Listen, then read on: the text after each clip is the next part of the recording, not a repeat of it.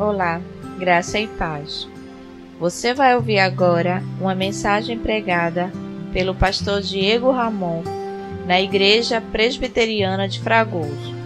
Esta mensagem faz parte de uma série de exposições no Evangelho de Jesus segundo João. Você poderá compartilhar essa mensagem com outras pessoas. Rogamos que o Espírito Santo fale ao seu coração e que Deus o abençoe.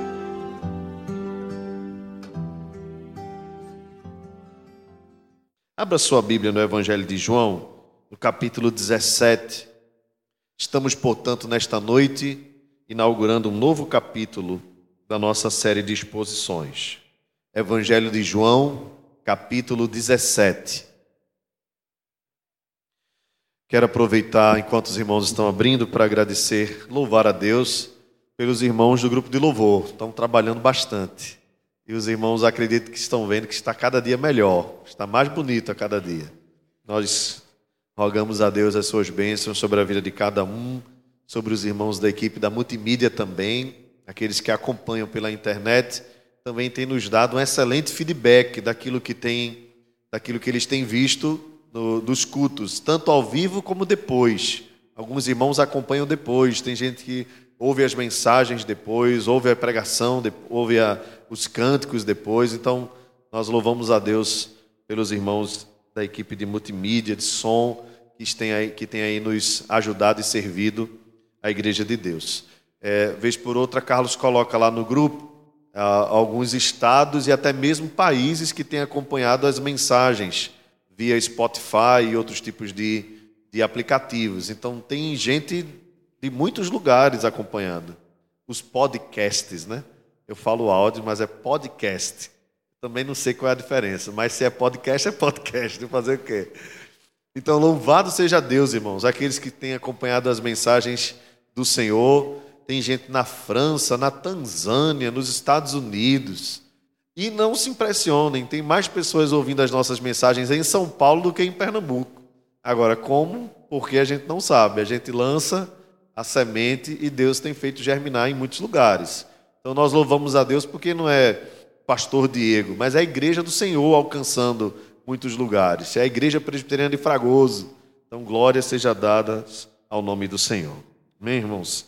João, capítulo 17, nós vamos ler a palavra do Senhor. Diz assim a Escritura: Tendo Jesus falado estas coisas, levantou os olhos ao céu e disse: Pai, é chegada a hora. Glorifica teu filho, para que o filho te glorifique a ti. Assim como lhe conferiste autoridade sobre toda a carne, a fim de que ele conceda a vida eterna a todos os que lhe deste. E a vida eterna é esta: que te conheçam a ti, o único Deus verdadeiro, e a Jesus Cristo a quem enviaste. Eu te glorifiquei na terra, consumando a obra que me confiaste para fazer. E agora, glorifica, meu Pai, contigo mesmo, com a glória que eu tive junto de ti antes que houvesse mundo. Manifestei o teu nome aos homens que me deste do mundo. Eram teus, tu nos confiaste, e eles têm guardado a tua palavra. Agora, eles reconhecem que todas as coisas que me tens dado de ti provêm porque eu lhes tenho transmitido as palavras que me deste, e eles a receberam. E verdadeiramente conheceram que saí de ti, e creram que tu me enviaste. É por eles que eu rogo, não rogo pelo mundo, mas por aqueles que me deste, porque são teus. Ora, todas as minhas coisas são tuas, e as tuas coisas são minhas, e neles eu sou glorificado. Já não estou no mundo, mas eles continuam no mundo ao passo que eu vou para junto de ti, Pai Santo, guarda-os em teu nome, que me deste para que eles sejam um, assim como nós. Quando eu estava com eles, guardava-os no teu nome que me deste, e protegidos, e nenhum deles se perdeu, exceto o filho da perdição, para que se cumprisse a Escritura. Mas agora vou para junto de ti, e isto falo no mundo, para que eles tenham o meu gozo completo em si mesmos. Eu lhes tenho dado a tua palavra, e o mundo os odiou, porque eles não são do mundo, como também eu não sou. Não peço que os tire do mundo, e sim que os guarde do mal. Eles não são do mundo, como também eu não sou. Santifica-os na verdade. A tua palavra é a verdade. Assim como tu me enviaste ao mundo, também eu os enviei ao mundo.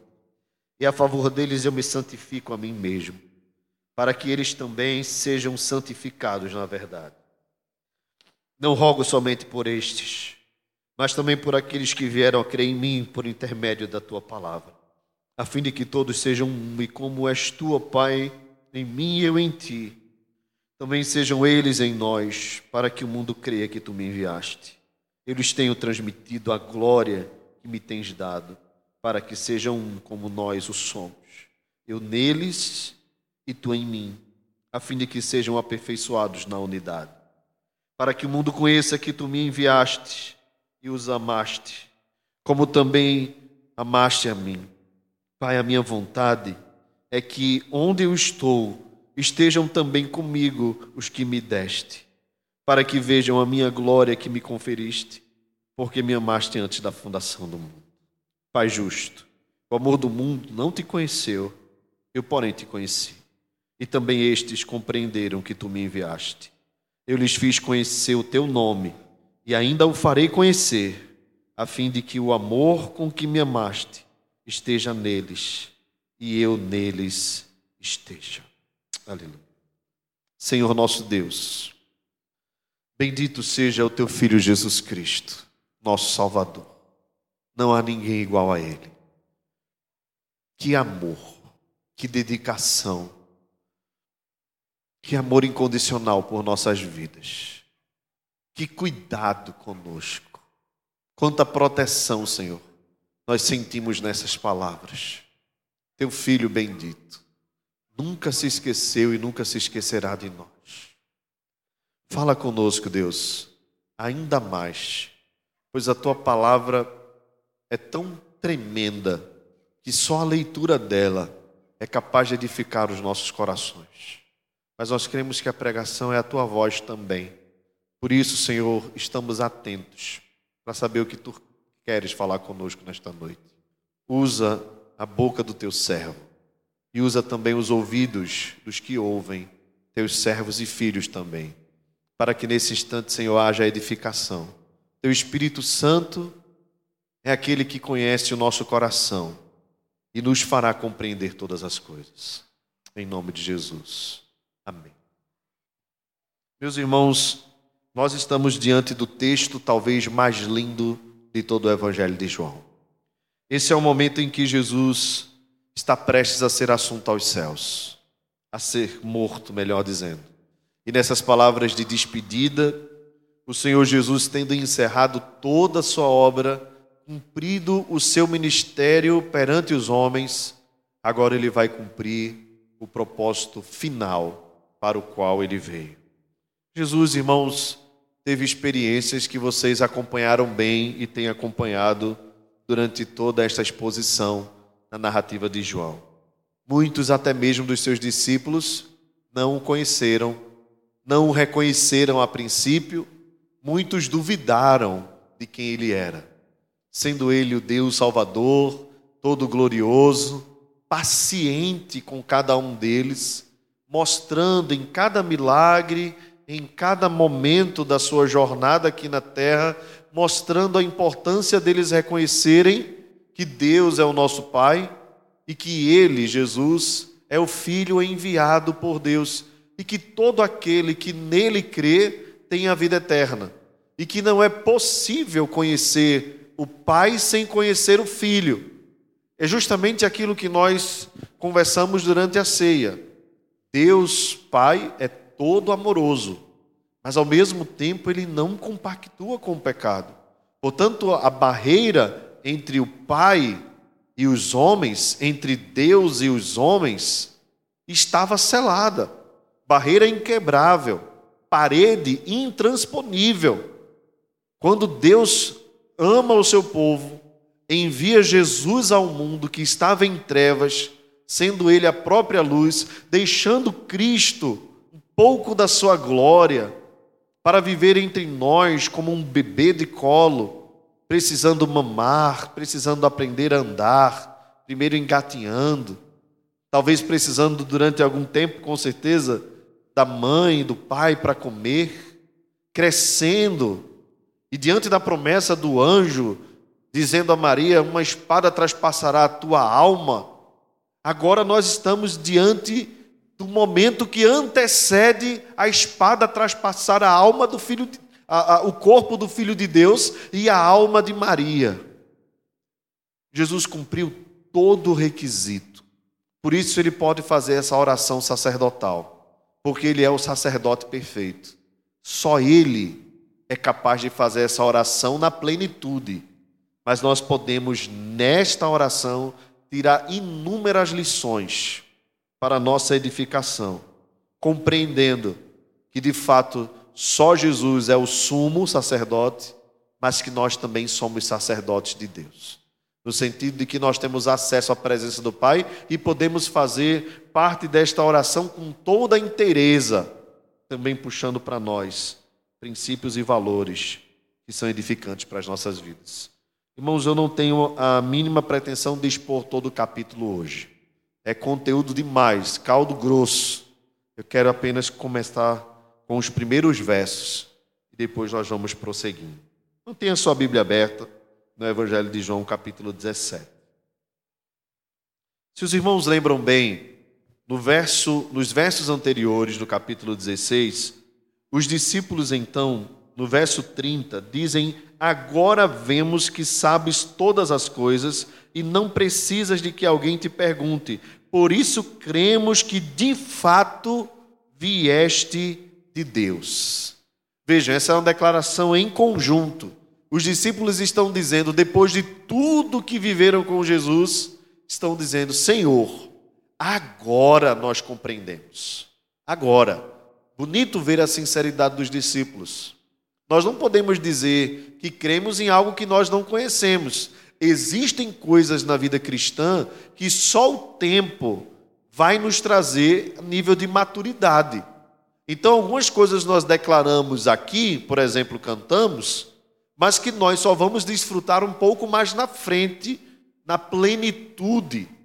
É lá na frente, um pouco mais, que nós vamos dizer: agora é que eu consigo compreender a soberania de Deus, por exemplo.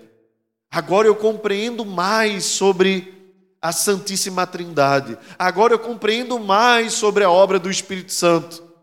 Mas aqueles precisavam crer que Jesus havia sido enviado.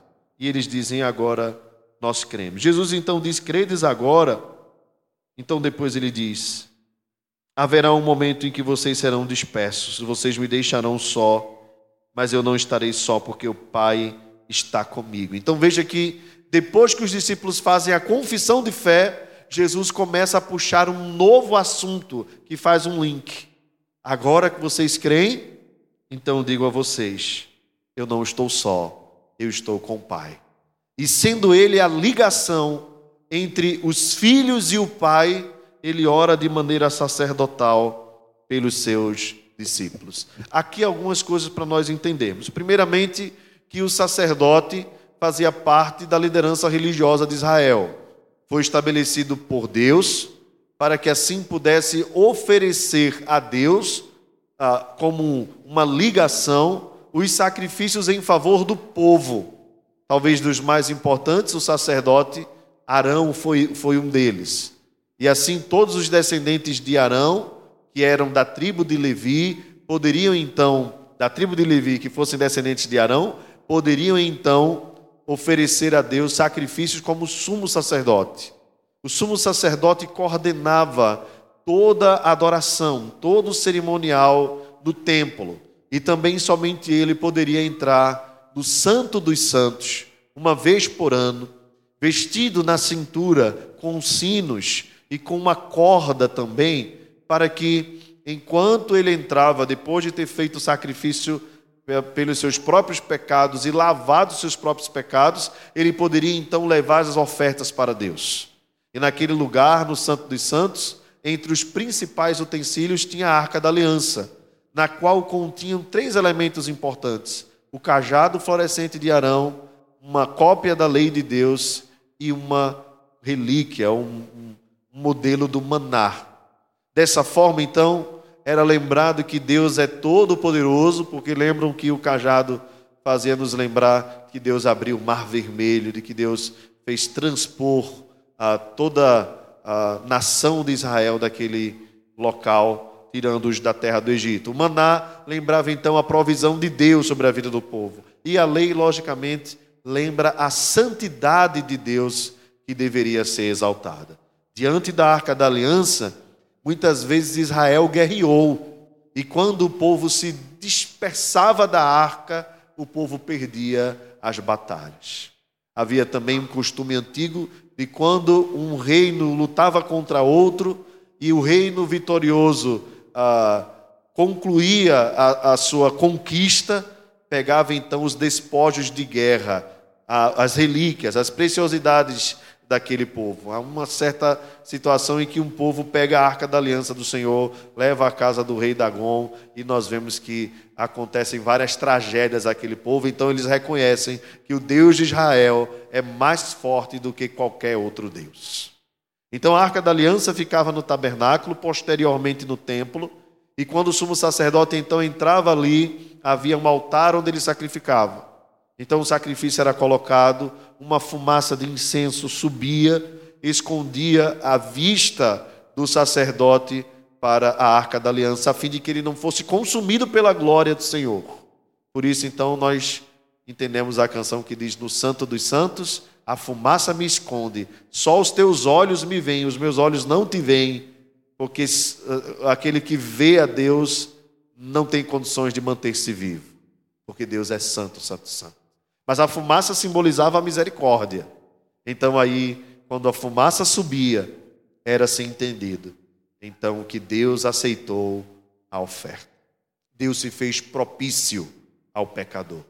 Então o sumo sacerdote tinha esse papel anual, um papel importante que fazia com que todo Israel e até mesmo prosélitos de outras nações se juntassem em Sião para assim adorar a Deus.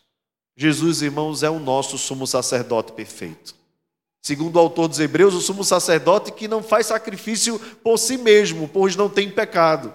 É o único sacerdote na história que não precisou se lavar, porque sempre foi limpo, porque nunca se sujou, porque nunca pecou ele nos garantiu então acesso à presença do Pai. É por isso que o autor dos Hebreus diz: Tendo, pois, irmãos, intrepidez para entrar nos Santos dos Santos, pelo novo caminho que ele nos concedeu pelo véu, isto é, pela sua própria carne, adentremos com alegria na presença de Deus. Você sabia que eu e você poderíamos ser mortos só por estarmos na presença de Deus aqui reunidos? Poderíamos. Quando nós levantássemos as mãos, Deus nos fulminaria. Sabe por que Deus não faz isso? Porque nós temos um sumo sacerdote perfeito, que não apenas cumpriu totalmente a lei, mas nos purificou na presença de Deus. Portanto, quando Deus olha para mim e para você, ele não vê uma iniquidade sequer. E aí você pergunta: como é que Deus não vê pecado em mim? Não é porque ele não tem a capacidade de conhecer você. É porque conhecendo você e sabendo de a quem você pertence, ao olhar para você, ele vê Jesus Cristo no seu lugar. Bendito seja o nome do Senhor. Jesus então é o sacerdote perfeito, cumpriu plenamente a lei, é capaz então de nos levar à presença de Deus. Meus irmãos, olhando para o texto, eu queria apenas meditar em alguns primeiros versos. Diz a Escritura que Jesus levantou os olhos ao céu. Os olhos ao céu. Como eu falei anteriormente, irmãos, quem de nós tem condição de levantar os olhos ao céu? Se você lembra bem da parábola ah, que Jesus levantou quanto à oração, ele mostra dois personagens, duas pessoas, o fariseu e o publicano. Lembra que o fariseu ora de si para si mesmo, ao alto, justificando-se, dizendo: Obrigado, Senhor, porque não sou como este publicano. Eu dou o dízimo da hortelã, da erva, eu faço isso, faço aquilo e aquilo outro. Depois sobe o publicano. Cabeça baixa, não podia nem levantar-se, batendo no peito, dizendo apenas uma única frase. A sua oração foi curta, a do fariseu foi longa. mas a sua oração foi repleta de verdade. Ele diz então que, irmãos, ser propício a mim, pecador. Ser propício a mim, eu sou pecador. Então Jesus pergunta qual deles foi justificado. Observe que esse termo aqui é um termo judicial. Quem destes dois foi absolvido por Deus? Então se entendeu, claro, que foi o publicano. Mas eu queria que você lembrasse do fariseu. Ele levanta os olhos aos céus. Ele se projeta com uma arrogância, colocando como nível de santidade o publicano, pessoas. Na verdade, na verdade, o homem natural, quando ele pensa a respeito da sua relação com Deus em termos de moralidade, ele acredita que não vai para o inferno. Se você perguntar a maioria das pessoas assim, se você morresse hoje, você ia para o céu ou para o inferno? Alguns mais zombadores dizem, eu ia para o inferno. Já ouvi até pessoas dizerem assim, eu ia para o inferno porque eu acho que o inferno é mais animado. Já ouvi alguém dizer isso. Mas alguns outros que levam mais a sério a conversa, vão dizer assim: Eu acho que eu ia para o céu. E você pergunta então por quê? Então ele vai dizer: Porque eu sou uma boa pessoa, eu cumpro os meus deveres sociais, eu pago os meus impostos, eu cuido dos meus filhos, eu não traio minha mulher e tudo isso, claro, é, é uma coisa muito boa. Ser moralmente alguém que vive uma vida é, é, correta, isso é bom, ninguém está negando. Mas observe que foi exatamente o que o fariseu fez. Ele se colocou moral e, claro, religiosamente, já que o contexto ali é religioso, como alguém que cumpria todos os requisitos. Se nós fôssemos pensar nisso ao nosso próprio respeito, como infelizmente muitos cristãos pensam, quando você pergunta assim, por que você iria para o céu? Alguns então diriam, porque eu oro, porque eu vou para a igreja, porque eu tomo a ceia, porque eu canto louvores, porque eu faço o meu trabalho na igreja direitinho. Então acho que Deus vai ter misericórdia de mim e vai me levar para o céu. Essa é a atitude ou a compreensão farisaica. É a compreensão de que pelos nossos próprios esforços nós podemos alcançar algo que para nós de fato é inalcançável. Nós jamais poderemos satisfazer a justiça de Deus. Nós não temos condições de olhar para os céus, irmãos. A verdade, na verdade, nós não temos condições nem de levantar a nossa cabeça diante da vergonha que são os nossos pecados. Pois eles fazem separação entre nós e o nosso Deus, e ainda que nós levantemos os olhos, a Escritura diz que ele esconde o rosto de nós por causa dos nossos pecados. Então, só Jesus, como diz o verso 1, foi capaz de olhar para os céus e fazer uma oração que foi aceita por Deus. Muitas pessoas podem olhar fisicamente para os céus, Muitas pessoas podem entoar palavras, mas Deus não tem compromisso com o homem pecador. O compromisso de Deus é com o seu filho Jesus Cristo, porque este foi perfeito. E o compromisso de Deus, que faz parte do pacto, faz parte da aliança, nós somos filhos da aliança. E por sermos filhos da aliança, nós podemos sim, nós agora, levantar os nossos olhos aos céus sem sermos fulminados, pela glória de Deus, porque Jesus é o nosso sacerdote. Porque quando chega lá, não chega a minha voz e nem a sua voz. Quando chega lá, chega a voz do filho. O filho está ao lado do pai, dizendo: Pai, eles estão precisando. Pai, eles estão com dificuldade. Pai, eles estão desprotegidos, se assim poderíamos dizer. Eles estão aflitos. Pai, eles estão entristecidos. Mas nós direto com Deus, sem mediador, impossível. São palavras ao vento. É por isso que muitas pessoas não compreendendo esta verdade, às vezes oram sem primeiro terem crido. São orações ao vento. Deus não tem compromisso com a oração do ímpio, com o descrente. Deus não tem. O descrente pode orar o que for, vão ser só palavras. Deus não tem compromisso. Então, uma coisa importante para dizer a você assim: quando um ímpio estiver passando por tribulação, não diga a ele, ore a Deus, que ele não, ele não pode orar. Ele pode falar, mas Deus não tem compromisso nenhum com aquela oração. Mas nós podemos orar por eles. Não é porque nós somos melhores, mas é porque nós somos filhos de um pacto. E dentro desse pacto há comunhão, há uma aliança. essa aliança é indestrutível. Deus não desfaz essa aliança com o seu povo. E por sermos filhos do pacto, Deus então se torna propício a nós e Deus tem o compromisso de nos ouvir. Veja que coisa maravilhosa. Nós temos, irmãos, a garantia de que Deus nos ouve. A Bíblia diz então que Deus se torna, se inclina para ouvir a oração dos justos. Porém, os soberbos, ele os vê de longe. Mas nós não. Então você pode sim orar pelo seu filho descrente ele não pode orar por ele mesmo. Você pode sim orar pelo seu amigo de trabalho, mas ele não pode orar sendo descrente por ele mesmo. Vejam, irmãos, que privilégio, não é verdade? Então você pode sair daqui nessa noite dizendo assim: que coisa boa, eu oro e Deus ouve. É verdade. Ao mesmo tempo que eu quero que você saia daqui dizendo assim: que responsabilidade eu tenho. Porque se Deus ouve e tem compromisso apenas com o seu povo, nós deveríamos orar mais. Não é verdade? Não adianta o mundo fazer pelas vítimas, por exemplo, do, das guerras que tem feito muitos refugiados, não adianta dar a volta na lagoa, abraçar uma árvore. Não adianta. Sabe o que adianta?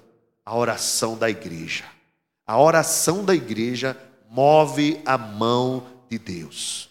Não é porque Deus precisa de algo para ser movido é porque Deus, na sua soberania, determinou que a oração da igreja moveria a sua mão. Isso é impressionante. Talvez até incompreensível, porque se torna paradoxal para nós.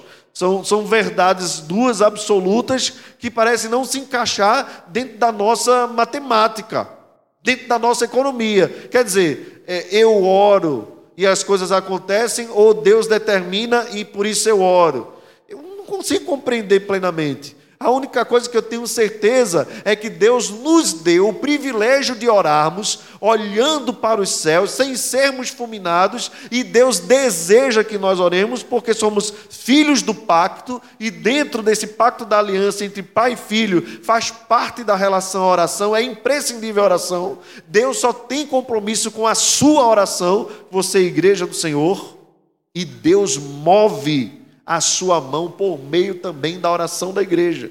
É só você ler o livro de Atos. É só você ler o livro de Atos.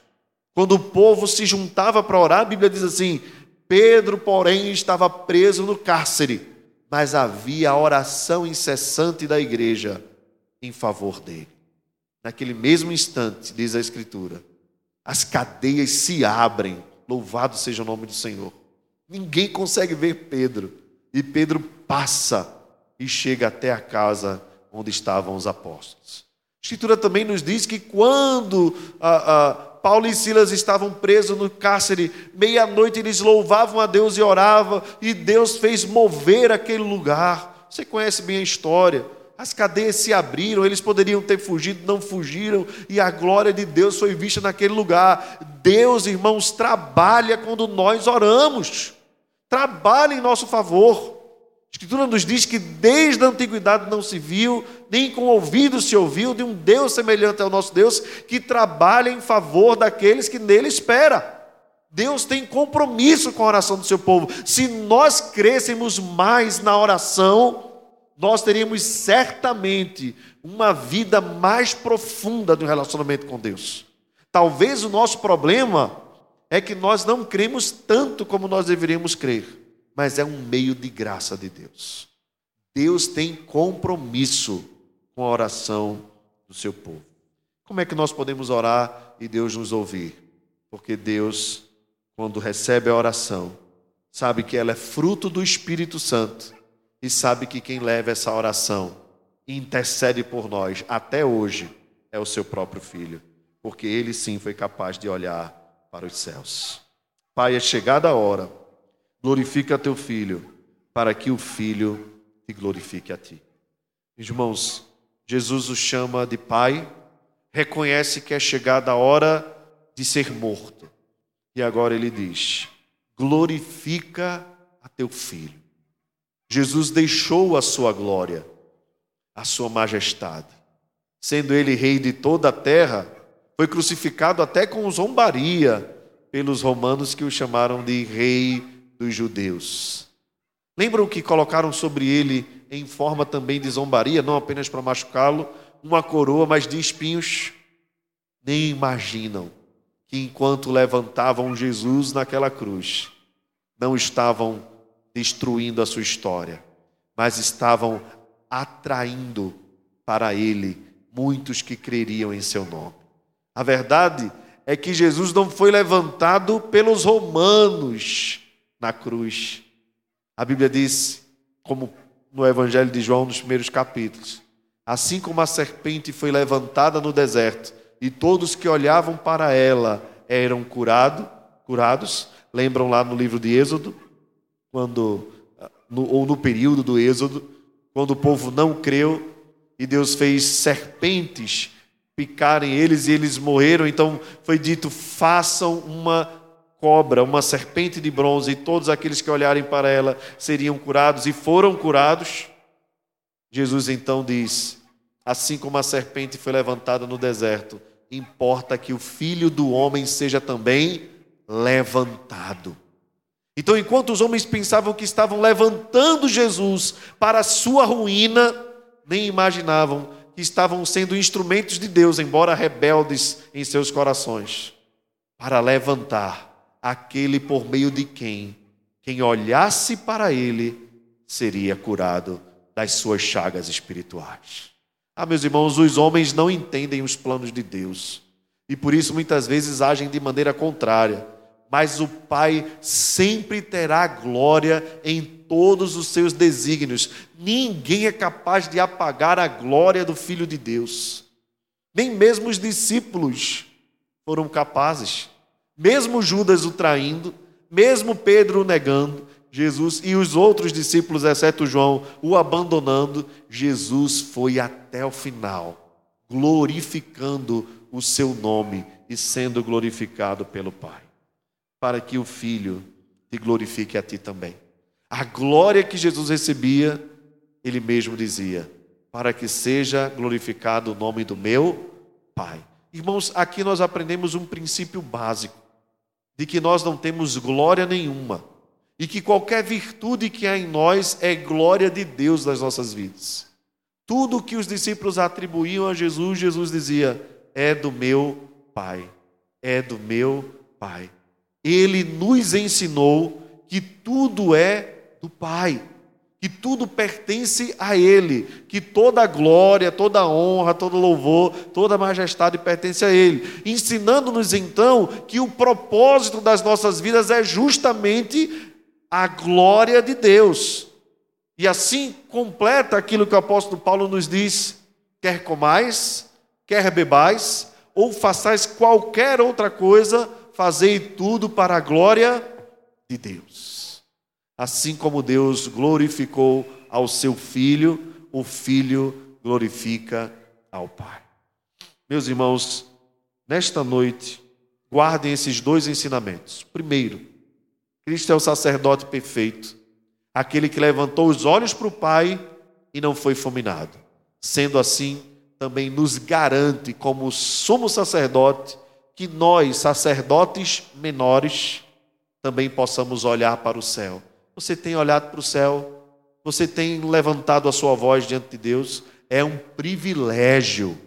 O homem natural, morto em seu pecado, não tem condições de levantar os olhos aos céus sem que Deus o aborreça. Mas quando Deus ouve a sua voz, podem ter várias vozes falando, mas quando Deus ouve a sua voz, ele ouve com graça e com misericórdia. Sabe por quê? Porque você é de Deus, porque Deus tem um pacto com você. A minha pergunta e o meu desafio é: como nós vamos fazer para desfrutar melhor deste privilégio? E aqui eu queria aproveitar para dizer a você que amanhã começa mais uma semana de oração.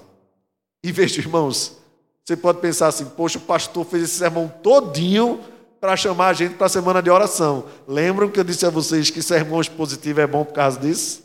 Seriado é bom por causa disso? Eu não acredito que você vai ouvir uma palavra dessa e não vai vir um dia orar com a gente. É um privilégio, uma hora e meia, um dia na semana. Venha estar conosco na oração, venha desfrutar desse privilégio, junte-se com os outros sacerdotes.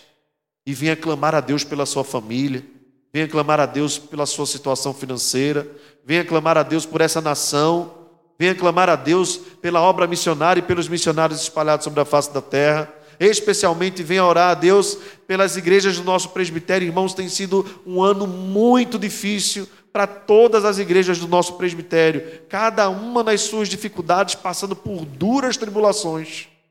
Precisamos dedicar-nos à oração, porque Deus só ouve o seu povo, e se o seu povo não orar, é um contrassenso. Mas o mesmo Deus disse: Meu povo que se chama pelo meu nome, se humilhar e orar e me buscar e se converter dos seus maus caminhos, então eu ouvirei dos céus perdoarei os seus pecados e sararei a sua terra. Meus irmãos, Deus pode nos ouvir dos céus, perdoar os nossos pecados e sarar a nossa igreja. Há tantas chagas, irmãos, até mesmo no nosso meio. Às vezes falta de perdão, rancor, imaturidade. Há coisas que nós precisamos tratar nas nossas vidas. Venha tratar da sua vida, venha cuidar da sua vida espiritual. Desfrute desse momento.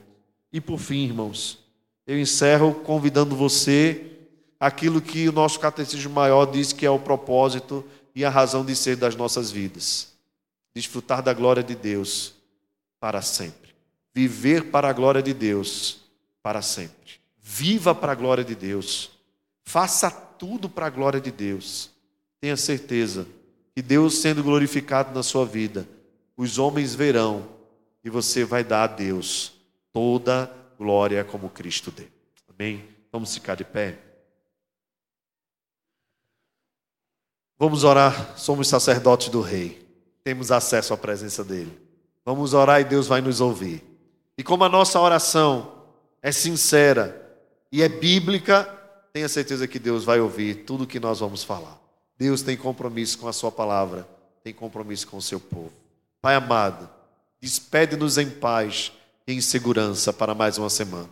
Concede-nos, Senhor, a graça de desfrutarmos deste privilégio tão bendito que nos foi concedido porque um sumo sacerdote perfeito nos garantiu esta honra de falarmos contigo todos os dias. E temos a certeza que as nossas palavras não são soltas ao vento, pelo contrário, cada uma delas vai à tua presença Nenhuma palavra nossa se perde, Pai. Obrigado porque tu nos ouves. Às vezes nós conversamos com as pessoas, as pessoas não nos ouvem. Às vezes nós falamos para as pessoas mais íntimas, elas não nos entendem. Mas tu, Senhor, nos ouve, nos conhece, nos compreende. Ó oh, Deus, tu és bendito. Quão grande é o privilégio da oração. Perdoa-nos por não desfrutarmos como deveríamos desfrutar. Mas nós não queremos ficar aqui com autocomiseração, com autopiedade. Nós queremos assumir um compromisso de termos uma vida mais plena de oração na tua presença. Abençoa esta semana toda de oração. Abençoa a nossa vida toda de oração. Que quando formos atraídos pelo teu espírito, possamos voltarmos para ti dizendo: Entrarei em tua presença, ó Senhor, pois um dia nos teus atos vale mais do que mil. Prefiro estar à porta da casa do meu Deus a permanecer nas tendas da perversidade. Quão amáveis são os teus tabernáculos, Senhor dos Exércitos. A minha alma suspira e desfalece pelos atos do Senhor. Como a corça anseia pelas águas, assim a minha alma tem sede de ti. A minha alma tem sede de ti, Senhor, o Deus vivo. Ó Deus, nos ajuda a viver para a tua glória também. Não permite que a nossa vida tenha desvio de foco. Pelo contrário, estejamos centrados, convictos de que a nossa vida não é igual das outras pessoas. A nossa vida tem um propósito, tem um alvo. E nós vamos seguir ao Senhor. Vamos seguir a Jesus Cristo. Sem olhar o mundo, sem olhar a nossa volta, sem voltarmos para trás. Seguindo firmemente a Jesus, o autor e consumador da nossa fé. Livra-nos das tentações, Senhor. Ó Deus, repreende toda obra do maligno contra as nossas vidas. Traz-nos sempre o alerta para nós fecharmos as brechas e caminharmos uma vida de santidade, dando toda a glória ao teu nome. Que a graça do Senhor Jesus, o amor de Deus o Pai e a comunhão do Espírito Santo seja sobre nós e conosco permaneça agora e para sempre. Amém. Amém. Podem sentar, irmãos.